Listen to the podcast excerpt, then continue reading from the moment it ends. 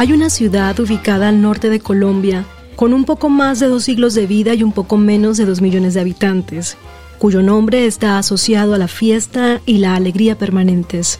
Esa ciudad es Barranquilla.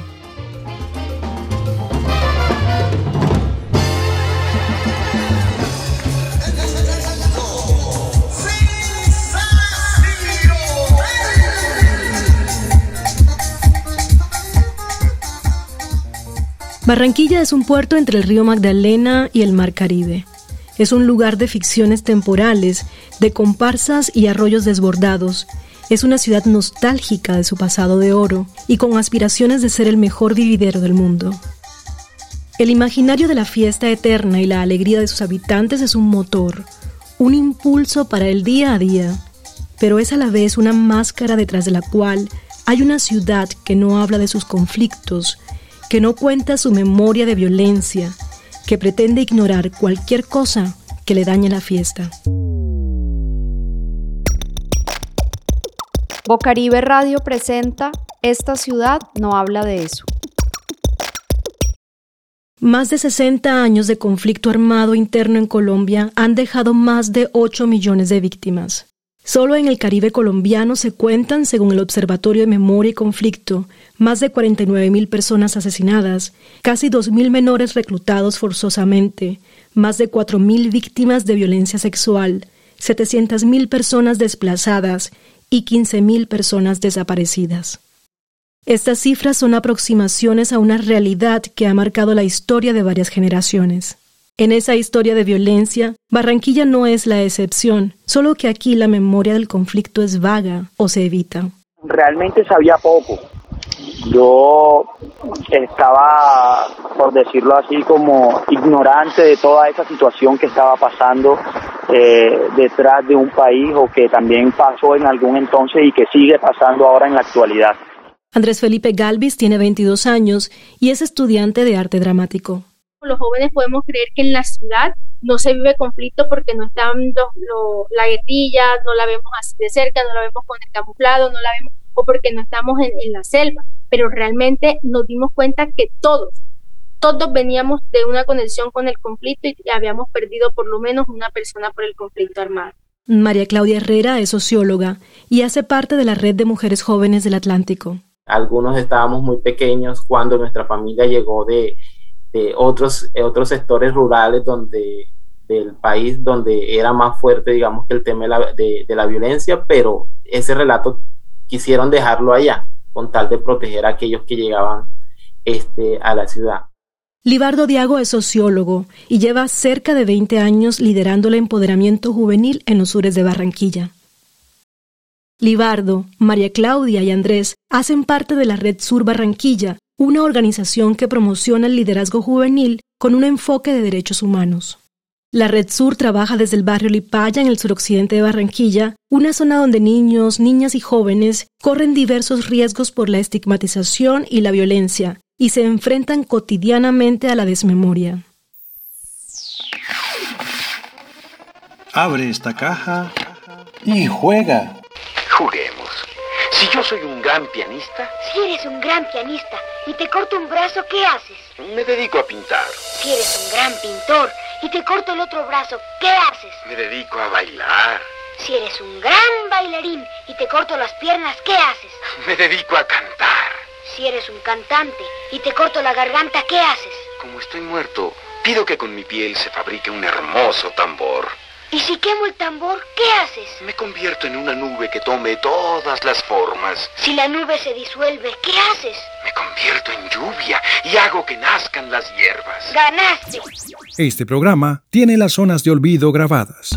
Si mi brazo se corta, mi brazo hace parte de mí, hace parte de mi conciencia y a partir de ahí yo tengo recuerdos y sensaciones. Pero si me lo cortan, yo sigo siendo yo. ¿Dónde reside ese yo? Porque si recordar incluso dónde se guarda o, vivirlo, de hecho ya todo el cuerpo está comprometido, desde la emoción hasta el sentir, el dolor, todo eso, todo eso se compromete.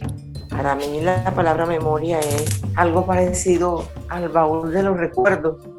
La memoria es un proceso físico, químico y biológico que se produce en el cerebro y que distintos factores tanto eh, biológicos como factores culturales del desarrollo del sujeto influyen en la capacidad que tiene cada persona de como de recordar. Podríamos decir que es un proceso creativo que tiene que ver con eh, traer al presente información que tenemos almacenada en nuestro cerebro. Ese proceso de la memoria, ese proceso de recordar, pasa también por asuntos relacionados con la imaginación. Que la memoria no solo es lo que se nos viene a la mente cuando evocamos un hecho del pasado, sino también toda la manera que tenemos para reconstruir ese hecho.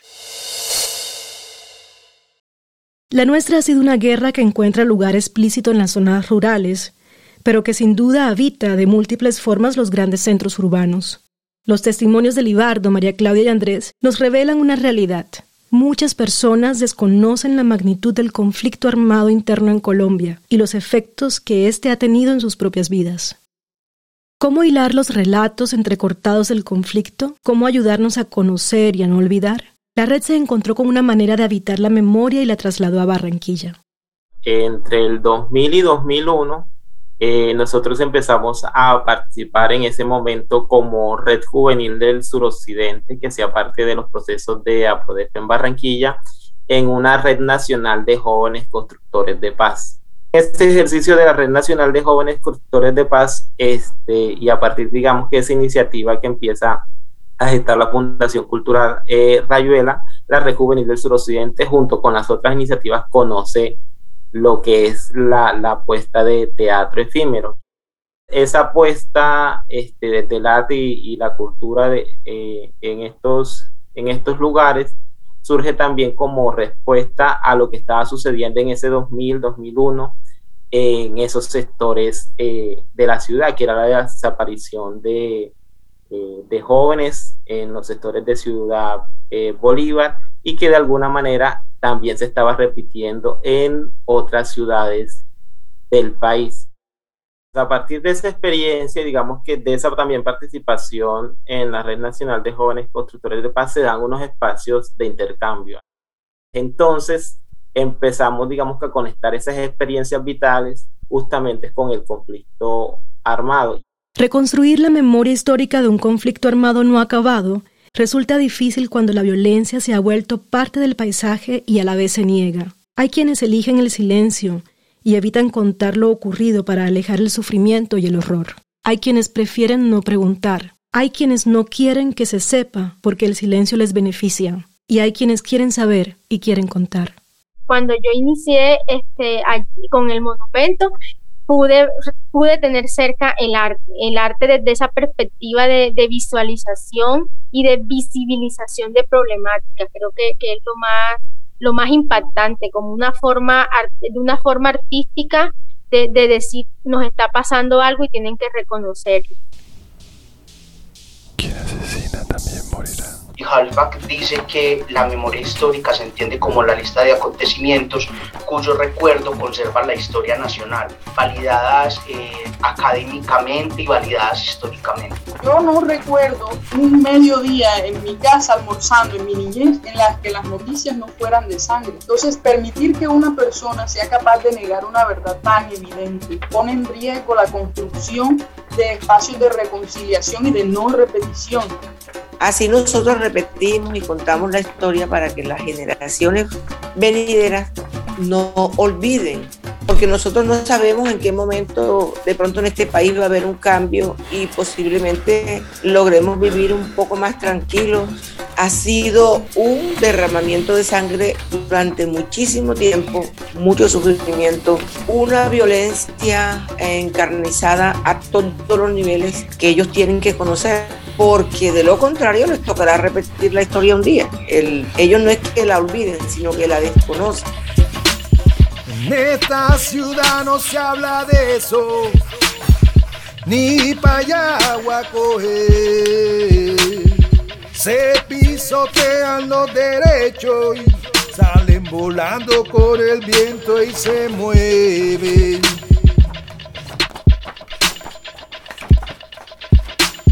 En esta ciudad no se habla de eso, ni pa' allá coger.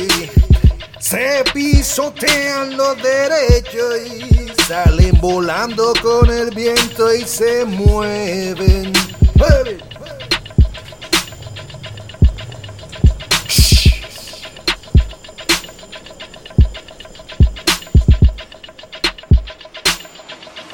Contra el olvido un antídoto es la palabra y un camino es el arte. El monumento por la dignidad y la memoria es un monumento inusual, es efímero, itinerante y sucede en espacios no convencionales. Actrices y actores del monumento llevan paraguas blancos y negros con la frase nunca más y deambulan entre lápidas.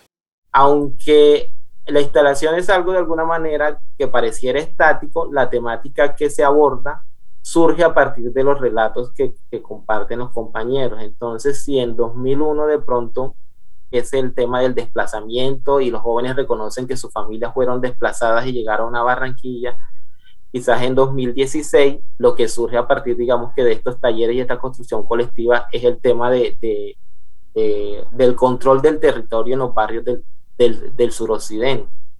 Entonces, asimismo, digamos que se van generando este, esa, esa mutación, esos cambios en la acción simbólica que desarrolla, que se desarrolla manteniendo los elementos que digamos que siempre han permanecido, pero que también de alguna manera, pues hacer algo simbólico, este, se pueden, eh, se pueden transformar o se pueden usar dentro de la puesta en escena para sensibilizar frente a una temática eh, distinta a la que en algún momento se venía abordando.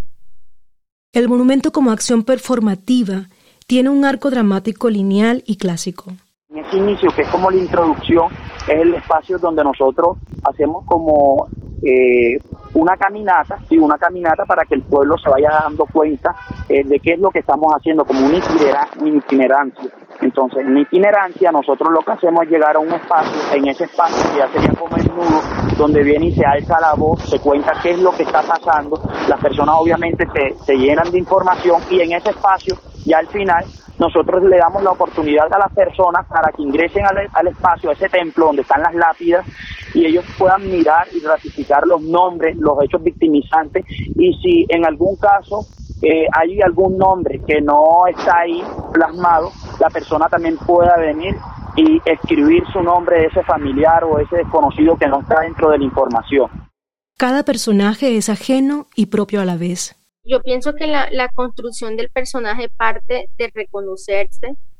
Eh, creería que, que, uno finalmente termina actuando lo que es uno mismo en este, en este sentido y, y reconocerse y saber que también está llevando en este personaje a muchas, a muchas hijas, a muchas viudas, y que, y que en, ese, en eso, eh, bueno, eso significa mucho respeto por lo, que, por lo que se hace, pero también saber que cualquier persona de la calle se puede identificar contigo y, puede reconocerse en ese personaje que, que, termina siendo de la vida real, no termina siendo ficticio, sino que, se convierte en, una realidad.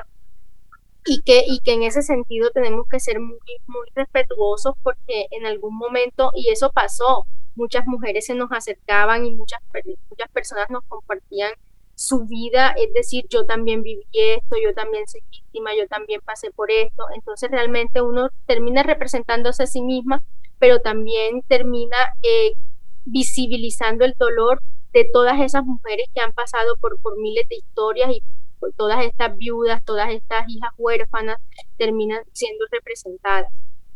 Un primer acercamiento a la memoria histórica es el reconocimiento de la realidad de la violencia. Ese acercamiento puede llegar a través de muchas formas. Una de ellas es el relato, otra la experiencia propia. La instalación del monumento activó los recuerdos en Andrés y María Claudia. Yo creo que a través de, participar en, este, en esta instalación del monumento pude sanar una, una parte porque eh, fue importante ese personaje en la medida que yo eh, soy hija de, una víctima. Entonces, como que tuve esa oportunidad de llorar con tantas fuerzas ese día ya grande, que creo que, me permitió comunicarme a mí misma lo que estaba pasando, pero también de expresarle a todos los que estaban allí que era real todo esto que se estaba viviendo. Entonces creo que, eh, fue como esa estrategia o, ese mecanismo de, de, de, contar, de contar una historia que, que, que muchas personas ven que muchas personas ven pero que pero que la ven lejana y nosotros como que eh, era tan real eso que estábamos viviendo o que yo estaba viviendo, que yo quería como, como decirles, es verdad que nos está pasando, es verdad que estamos en medio de un conflicto, es verdad que tenemos que hacer algo. Entonces creo que, que es como esa alternativa de, de, contar y de comunicar esa realidad. Recuerdo, hay un, un, canto que decía, eh, Lloraba la negra Juana a las cinco de la mañana, llora Celestino por la negra Juana, y en el llanto preguntaba que si el otro había venido, llora Celestino por la negra Juana. Este era un personaje que siempre estuvo esperando en su casa a, ese esposo y que nunca regresó, que siempre estuvo llorando, es un personaje que, que está con un manto negro, que está con una vela, porque siempre tiene la esperanza de que regrese, pero nunca regresa. Entonces este es un personaje que siempre me ha marcado. La representación y la acción simbólica sensibilizan frente a temáticas complejas, como lo es la realidad del conflicto y sus efectos en la vida de las personas y la sociedad. También resignifican los espacios en los que la violencia ha dejado su huella y así lo ha percibido Libardo a través de las distintas instalaciones del monumento. El monumento es una acción que incomoda, incomoda a la autoridad, incomoda a la institucionalidad, incomoda este, a la sociedad de manera en general que se ha negado este, a reconocer que estas situaciones están pasando eh, eh, en el país. No solamente que pasaron, sino que se siguen eh, repitiendo, digamos que actualmente. Entonces, eh, muchas de esas percepciones de, de, de, del público es eso, desde los diferentes roles, como institucionalidad, como autoridad, como aquel que este transeúnte que se tropieza con una instalación del monumento, pues genera primero como esa, esa incomodidad porque consideran que son cosas que, que, no deberían estar, no deberían, no deberían ubicarse en una plaza, no deberían estar en, en un parque, no deberían estar en, en, el, en, el, pasillo de un centro comercial o otros sitios que, que, se supone que están, están percibidos como para, para, eh, para distraerse, para el uso del tiempo libre, pero digamos que está, digamos que el, el otro ejercicio que es todo lo que suscita frente a la sensibiliza sensibilización de, de, la sociedad en su conjunto y es empezarse a, a, dar cuenta de las situaciones que están pasando, digamos que alrededor de ellos. Nosotros hemos hecho instalaciones en municipios, en sitios donde incluso hemos llevado nombres de, de, de víctimas, de líderes sociales asesinados y que resulta que cuando ven el nombre de la persona ahí y ven el municipio, el lugar, la fecha, este, no sabían que eso había pasado ahí. Entonces, eso también nos inquieta por empezar a indagar si eso pasó ahí, en qué contexto y en qué momento, digamos, que eh, pasó. Entonces también genera esa inquietud en aquellos que de pronto desconocen algunas este, situaciones eh, que pasaron en su comunidad, pero también de manera positiva a aquellos que siempre han, buscado como es, esos espacios donde poder sanar sus heridas, reconocer las situaciones que les han pasado, saber y entender que existen otras personas que aunque les ha tocado el conflicto armado o que de pronto no les tocó de manera directa, este, sus relatos, sus historias les importan y que de alguna manera es una forma también de acompañarlos en medio, digamos que, eh, de lo que representa ese dolor para ellos, sus familias y sus comunidades.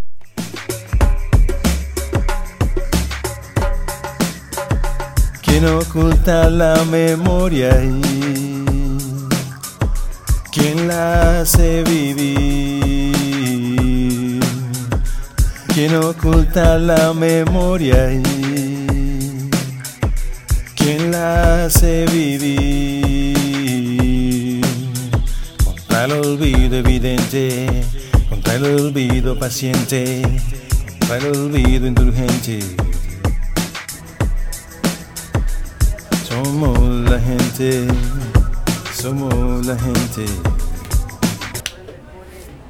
El grupo de memoria histórica que empezó eh, su trabajo en 2007-2008, se crea después de la ley, eh, la ley de justicia y paz de 2005 y empezaron una serie de informes. Luego el, ese grupo de memoria histórica se convierte en el Centro Nacional de Memoria Histórica después de la promulgación de la Ley eh, de Víctimas y Restitución de Tierras del 2011. Han publicado más de 135 informes. Y yo creo que ahí es muy importante cuando hablamos de memoria histórica el tema de la contrastación y de la verificación de los hechos. El Estado Mayor, que es la ONU, es quien está interesada en que esa memoria se olvide y ha desaparecido la cátedra de historia en todo el mundo. Bueno, Álvaro Uribe Vélez está interesadísimo en que puede desaparecer por nada del mundo. Yo no le deseo a nadie vivir lo que me ha tocado a mí y lo que le ha tocado a mucha gente en este país. Es necesario, no nos miremos el ombligo siempre, pero no es sano eh, curarme yo sola o curar solamente mi comunidad. Y son esos silencios cuando una persona o cuando una comunidad decide no hablar de un tema porque considera que es, que es la mejor decisión, como en el caso de España, que en la década de los 70, en el, en el caso argentino, apenas terminó la dictadura, empezó la discusión sobre lo que les había pasado, el estallido social de Chile de los últimos años. Chile llevan 30 años con una constitución de una dictadura y apenas la van a cambiar. Esos son algunos ejemplos de esos silencios que en algunos casos son que uno diría que son como unos consensos nacionales de vamos a dejar las cosas como están, pero que al cabo de un par de décadas pues terminan por estallar.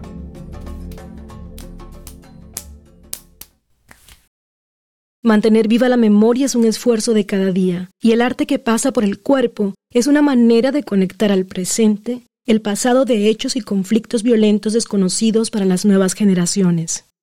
La Red Sur lo ha hecho a través de un monumento donde lo monumental es la memoria, la permanencia es la del recuerdo y lo sólido es la reconfiguración de la dignidad. Pensarnos, digamos que, bueno, hasta aquí este, esta es la última instalación, sí en algunos momentos, digamos que este, ha pasado, y ha pasado en el sentido de, este, de pensarse que, que de alguna manera en el país empiezan a aparecer, digamos que algunas situaciones este, que, que diría uno que, eh, que posibilitan generar otras acciones.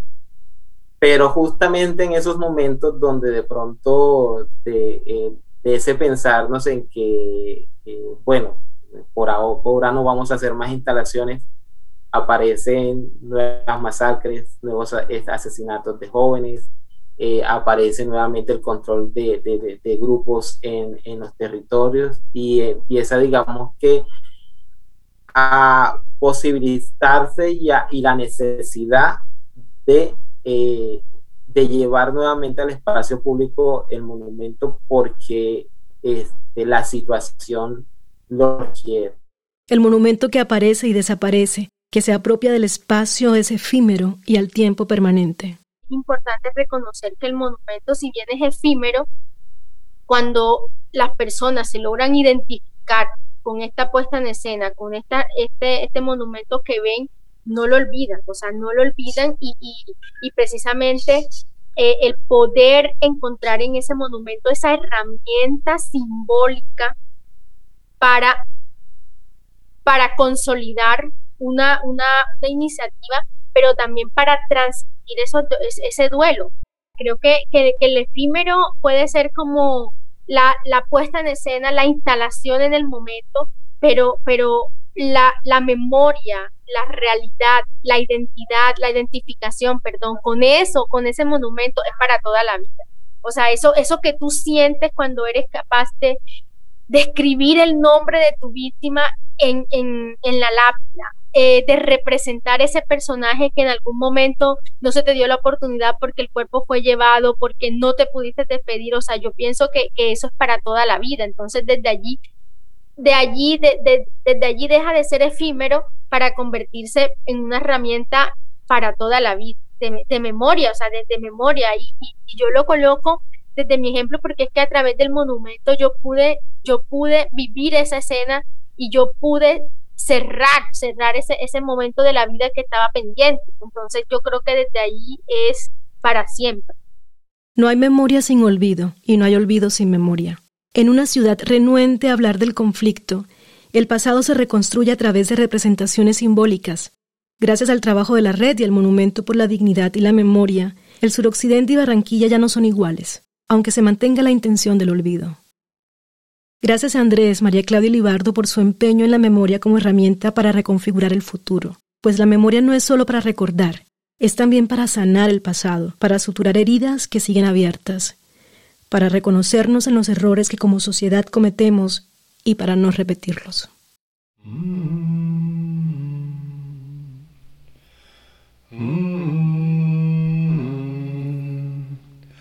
Mm.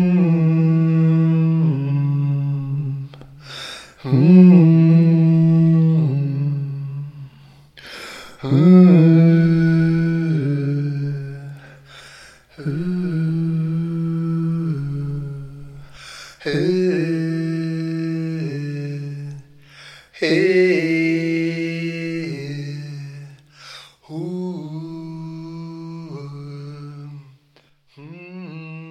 Hay gente tratando de construir memorias, hay gente tratando de tergiversar esas memorias o de contradecir esas memorias o interesada en que no se construyan esas memorias. Y hay una gran cantidad de, de personas simplemente no tienen ningún interés, sienten que no les afecta o que no tiene que ver eh, la construcción, si se construye en memoria de lo que nos pasó o no, pues que les, que les da un poco igual todas y todos hemos sido afectados por el conflicto armado. No todas ni todos somos víctimas, pero de alguna manera todas y todos hemos sido afectados por el conflicto armado. Yo dije que me voy a sentar a escribir hasta donde pueda mi historia. Yo tengo una historia que copa todos los campos y a pesar de que uno se proponga superar eso, no es fácil. Porque es que yo revivo mi historia y todo en lo que le sucede al que llega a mi oficina o llega a mi casa y me dice, me está pasando esto y es lo mismo. Entonces, allí se lastima la herida nuevamente. Hallar otra persona que esté en el proceso y bueno, salimos juntos. ¿Y cómo construimos nosotros un escenario para que alguien más que esté también en ese proceso doloroso pueda venir y acompañarnos y que la sanación empiece a ser más colectiva? Entonces la tarea es que alguien recopile eso, pero que recopile desde el sentimiento de la gente, porque hay un momento en que la gente le pone de verdad tanto sentimiento que a pesar de lo difícil que sea la historia, agrada escucharla. Es de mantener esa memoria memoria histórica viva, presente en la memoria de los muchachos, de las nuevas generaciones, que eso no se pierda. Todo este proceso social que ya no es de hoy ni de ayer, sino ya viene décadas y que esperemos que no se extienda tanto. Yo digo, si, si Alemania o Ruanda pudieron, pues nosotros también podemos. No somos menos y, y hemos sufrido, pero también hemos aprendido en este camino.